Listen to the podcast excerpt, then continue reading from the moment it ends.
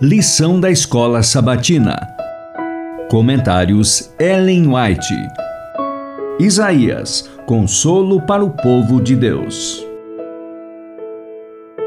Lição 3. Quando nosso mundo desmorona. Domingo 10 de janeiro. Perigo vindo do norte.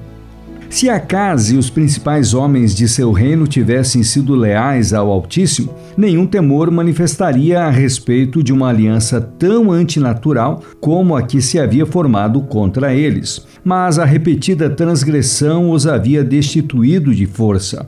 Tomados por um medo enorme dos juízos de um Deus ofendido, o coração de Acas e o coração do seu povo ficaram agitados como se agitam as árvores do bosque com o vento. Isaías 7:2. Nessa crise, a palavra do Senhor veio a Isaías, ordenando-lhe que fosse ao encontro do rei amedrontado e dissesse: Tenha cuidado e fique calmo não tenha medo nem fique desanimado, porque a Síria, Efraim e o filho de Ramalias resolveram acabar com você, dizendo: Vamos atacar e amedrontar o reino de Judá. Vamos conquistá-lo para nós e fazer reinar no meio dele o filho de Tabeal.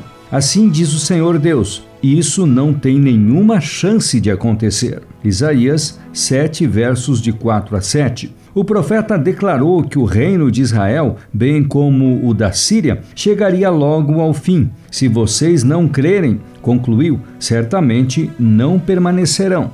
Isaías 7, verso 9. Como teria sido bom para o reino de Judá se Acás tivesse recebido essa mensagem como vinda do céu. No entanto, escolhendo apoiar-se no poder humano, buscou ajuda de pagãos. Em desespero, ele enviou uma mensagem a Tiglat-Pileser, rei da Síria. Eu sou seu servo e seu filho. Venha me livrar do poder do rei da Síria e do poder do rei de Israel, que se levantam contra mim. Segundo Reis 16:7. O pedido foi acompanhado de um valioso presente tirado do tesouro do rei e das reservas do templo. O auxílio pedido foi enviado e o rei Acás recebeu um alívio temporário, mas Judá pagou um alto preço por isso. Profetas e Reis, páginas 328 e 329. No verão, ao olharmos para as árvores de distante floresta, todas vestidas de um linho manto verde,